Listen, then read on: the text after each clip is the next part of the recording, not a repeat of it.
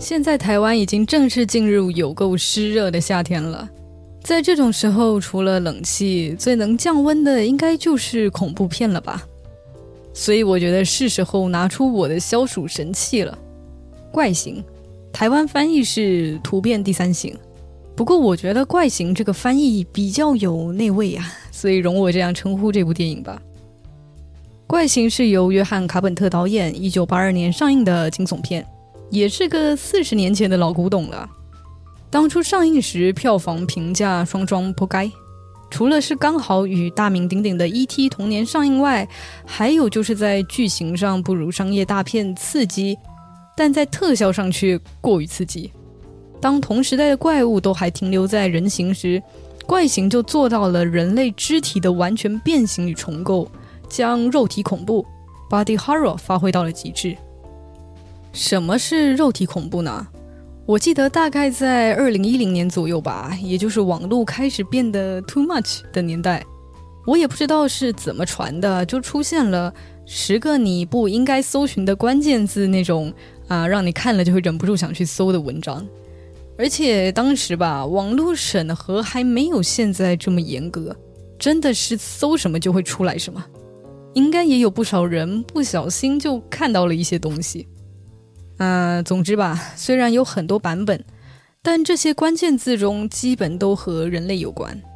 更准确的是说，是和人类身体上的异常有关，疾病或外伤造成的伤口啊，或是人不太新鲜之后的画面呀。啊，这个和有些人怕虫，有些人不怕不一样啊。大多数的人类都会本能的对这样的事物感到厌恶与恐惧。肉体恐怖类的作品就是建立在人这样的心理之上，啊，但这又和大逃杀或者砍杀电影啊、且血浆 B 级片不太一样。肉体恐怖不是来自于单纯的伤害，而是更加强调变异与随之而来的肢体掌控权的丧失。这种恐怖，我在看懂好电影的快乐指南这本书中看到一个很精妙的解释啊。作者提到，身体是我们区分自我与外界的边界，而借由去模糊、瓦解这条界限，使得我们的身体就回归了它的本质，就是肉块。当人体不再是人体，而是一块异常的肉，那人体本身就会成为那个恐惧的来源。有时候，这可能比纯粹的暴力与血腥更难以接受。这也是为什么我会说怪形的特效很刺激了。在那个没有电脑 CG 的时代，怪物特效是全模型制作，电动控制的模型虽然在现在看起来很假，但那种特效很难模拟的真实的粘液与反光，呃，会让你不自觉地发出“哟”这样的声音，比 CG 特效更让人感到不适。或至少比这个二零一一年上映的前传更不是啊！啊，没错，怪形是有前传的，在二零一一年上映，叫做啊《极地诡变》，整个制作组都是不一样的。这期节目也会讲到它。怪形在之后能够渐渐受到重视，甚至在快要半个世纪后都还是令恐怖片爱好者津津乐道，绝对不是只靠一招肉体恐怖。肉体恐怖固然挺恶心的。但真正能让人打从心底发毛的，还是人性。这大概也是《极地诡变》不太受到怪形粉丝喜爱的原因吧。两部电影的差异，我想结合剧情来说会比较清楚，就留到节目后半再讲吧。至于恐怖程度，我自从小时候被咒怨吓个半死之后，就不太看恐怖片了。这两部对我来说都不算是恐怖啊，基本没什么 jump scare。至少不是直接怼你脸上的那种啊，所以只要你对肉体恐怖有一定的耐受度，那都可以放心观看。接下来我就要讲到剧情了，会是两部电影的完全剧透，还没看过的朋友们赶快暂停，亲自去南极大陆会会那个不可名状的东西吧。而对肉体恐怖难以接受的同胞们也不用担心啊！除了这是 podcast 完全没有画面之外，接下来的剧情梳理是配合我的脑补，走一个第一人称路线，讲述了外星人的一次有点曲折的南极自由行。好，出发。我某天开心的驾着我的小飞船在宇宙中飙车，不小心在甩尾过一个小行星时擦到大气层，于是就翻车了。嗯，雷惨。爬出我的小破船后，我发现我掉到了一个一片雪白又很冷的地方。啊，事情看起来有一点糟糕啊，所以我决定先休息一下。啊，于是我就睡过去了。至于我休息了多久，以这颗小行星的尺度来看，大概就一万年左右吧。就在我还在迷迷糊糊的时候，突然听到一阵“滋”的声音，好像有什么生物拿着钻头钻过我身边的冰层，还拿了一块我的肉。哇，事态真的从糟糕变得难以理解了。在我休息的时候，这个星球上已经发展出高等文明了吗？接着那些生物就跑到别的地方去了。我听到了音乐和玻璃碰撞的声音，也许是在举行什么庆祝仪式吧。我趁着只剩一个在我旁边，迅速破出冰块，发现我身处室内，像是一个研究机构。一通乱晃，我发现了一个四脚生物。不停的对我汪汪叫，于是我先同化了它。你可以理解为我把它吸收之后，再变成它的样子。吸收了四脚生物后，我了解到这个星球上比较高级的文明是那些叫做人类的两脚生物。啊，我想说来都来了吧，不然就看看这里是过着怎样的生活。所以就想说，呃，去吸收个人吧。想不到我还来不及完成同化，就被其他的人类火烤了。不过根本不慌，杀了一个我，还有千千万万个我。我潜伏在另一个男性人类的体内，想说跟着直升机出去看看吧。结果一位雌性人类发现了我在同化他们时排出的金属块。我虽然可以改变样貌，却没办法生成无机物。眼看直升机就要返航基地，我想说啊，不然我就赶快同化直升机上的其他人吧。但是没用好啊，坠机了，我熟了，还有两个人跑了。这个时候，我发现我的存在似乎造成了这些低等文明很大的恐慌啊。所以为了能低调的旅游，我用被钻下来的肉块悄悄的再感染了基地里的两人。一个人呢，去烧毁他们用来血检的实验室。另一个人呢，去试着同化那位发现我运作机制的雌性人类，想不到那人骨骼清奇，又把我烤熟了。他大概就是名为女主的存在吧。之后他开始检查大家有没有补牙。我早就听说最好不要和主角对着干了，所以先稍稍配合，在一旁观察情况。不过其他人类就没有这么安定了，他们开始针对测试的方式，谁又有领导权而争论。我本想大声斥责啊，但就在这时，之前坠机的两人也回到基地，在一阵“你先放下枪，不，你先放下枪”的争论和 “piu piu piu” 之后，一个人类就被火烤了。原来人类也会火烤彼此，这真是个危险的种族。所以我决定在这里背水一战，在众人面前突然就不做人类了。虽然成功解决了房内大部分的人，奈何女主太强。我又又又熟了，在此刻吧，我终于意识到这里根本不适合旅游，我要回家了。所以我伪装成了刚才一片混乱中抓到的男人，跑去启动我的飞船。万幸还可以发动，但是女主屹立不摇的要来炸我的船，最后船被炸了，好像每个部分的我都熟了，只剩女主一人在风中凌乱。又或是我的一部分是不是也在她体内生长呢？但那不重要了。我发现人类实在是太危险了，也许四脚生物比较适合。我猛然想起我是感染了一只狗啊，所以我决定就用这个形态去别的基地看看，也许能找到离开这里的方法。之后不出我所料啊，人类对狗是比较爱护的。我成功进入了另一个基地，但我在同化这里的狗群时被发现。又熟了。幸好在进入狗群之前，我已经潜入了这里的人之中。有了之前的经验啊，我这次决定要小心的行动，只在人类单独时感染，同时兵分两路，一边造船，一边看看能不能再感染几个人类，说不定能加快修船速度。虽然这次我比较低调了，但还是有位男性顿悟了我的每个部分都能自由行动的机制，想到要用铁线灼烧血液的方式辨别谁是感染者。啊，看来他就是这里的主角啊！这可比之前的补牙难蒙混过关。我只好再出来和他们 battle。不出意外的，我还是熟了。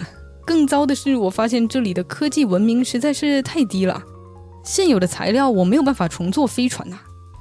也许我应该再次休眠，等下一波人类带我离开这里。所以我破坏了基地的发电机啊，想说天冷比较好睡嘛。那些谨慎的人意识到自己无论如何都会被冻死，决定和我来一个同归于尽。整个基地都爆炸了，我也炸了，只剩最后幸存的两人在风中互相猜忌。你说我究竟有没有感染他们啊？你觉得呢？以上就是极地诡变和怪形的剧情啊。这样听下来，这个怪物的战斗力其实不算很高。如果不靠偷袭，基本上就是一直被烤。这也是怪形里怪物设计的蛮有特色的部分。它最大的武器是模仿，所以它必须潜伏在人群中分化众人，再伺机而动。怪形的恐怖是信任与未知的恐怖。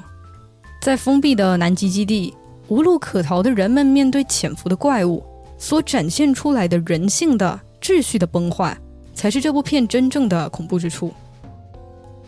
电影中的极端环境，人面对直接的生命威胁。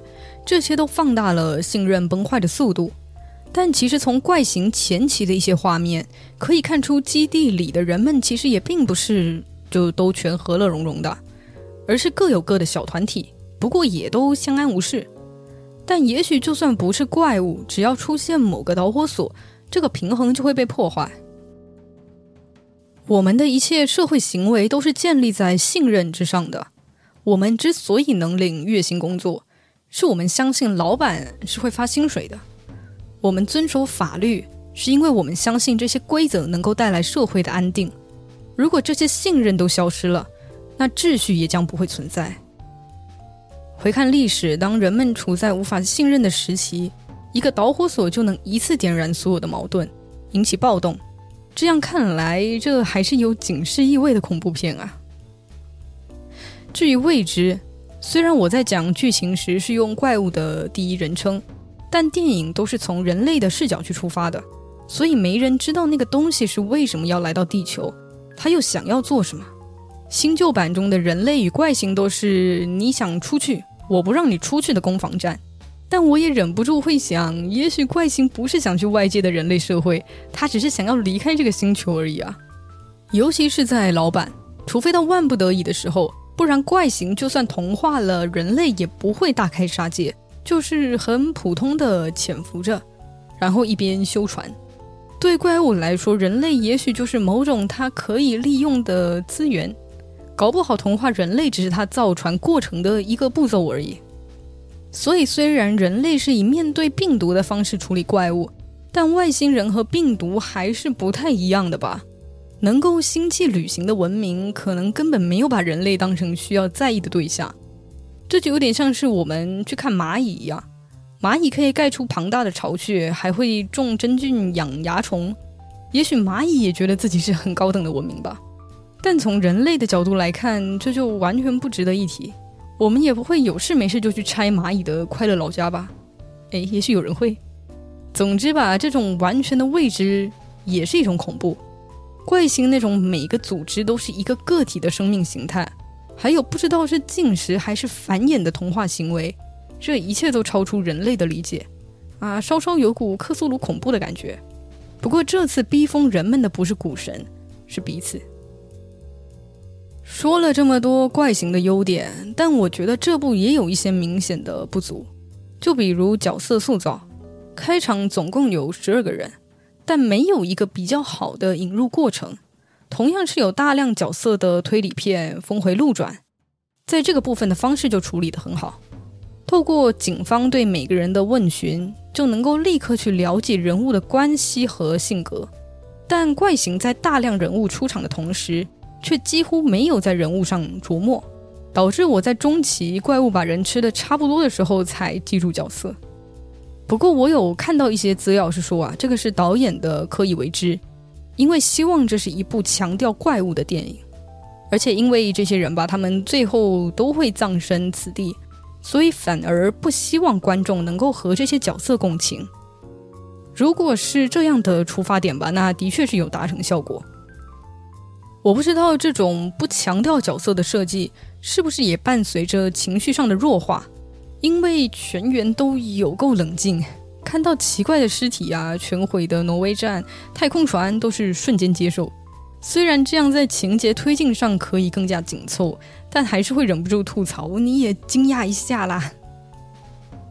吐槽完了怪形。是时候来说说《极地诡变》了。我前面说到，它对怪形粉丝来说可能不是一部很好的前传，是因为它好像搞错了重点。《极地诡变》在我看来和怪形其实是不同类型的片子，它比较像是传统的怪物片，还有种砍杀片的味道。像传统怪物片，是因为这部的怪物变得更有攻击性了，比起潜伏，它好像就是想要无力碾压，吃光所有人。这也就弱化了模仿能力的重要性，破坏了老板那种建立在潜伏与模仿人类之上的恐惧。而像是砍杀片，则是因为极地诡变比起怪形，一开始就有一个明确的主角，观众会自然而然的带入其中，再配合活跃的怪物，就变成主角能不能够成为 The Last Girl 最后活下来的女孩这样的风格了。差异最大的大概还是结局的力度。怪形虽然是开放式结局，但非常有力，也符合电影那种全员猜忌的基调。但极地诡变就有种为了开放而开放的感觉了。网上对女主好像在思考什么的镜头啊，有人说是她想自己是不是也被感染呐，或是突然意识到怪物可能变成狗。但我觉得这个悬念就留的差强人意。毕竟，如果女主还活着，她怎么样也得要去追跑走的狗吧。但为了衔接上怪形，必须是由另一个男性角色去追。而之所以不一开始就设定这个角色当主角，我猜可能是因为在设定上他不会说英文，这样就没办法拍成英文片。总之，这样的安排吧，就既没有给观众女主反杀的快感，也没有留下什么思考的韵味。这一切的改动，就让《极地诡变》没有了怪形的味道，变成一部普普通通的爆米花电影了。最后喜闻乐见评分环节，怪形我给五分里的三分，《极地诡变》我给两分。我自己是比较喜欢怪形啦，当然，如果你就是想找一部肉体恐怖风格的怪物片，还是可以去看看《极地诡变》的。这两部你都看了还不够凉的话，呃，也许可以去了解一下《灭尸》这款游戏哦，它的肉体恐怖味可比这两部都还要冲啊！你最喜欢什么类型的恐怖片呢？或是你也有什么一看就能透心凉的电影吗？在你看到能留言的地方告诉我吧！啊，真的很恐怖的，我没有办法看就是了。今年夏天也要凉凉爽爽的度过呀！拜啦！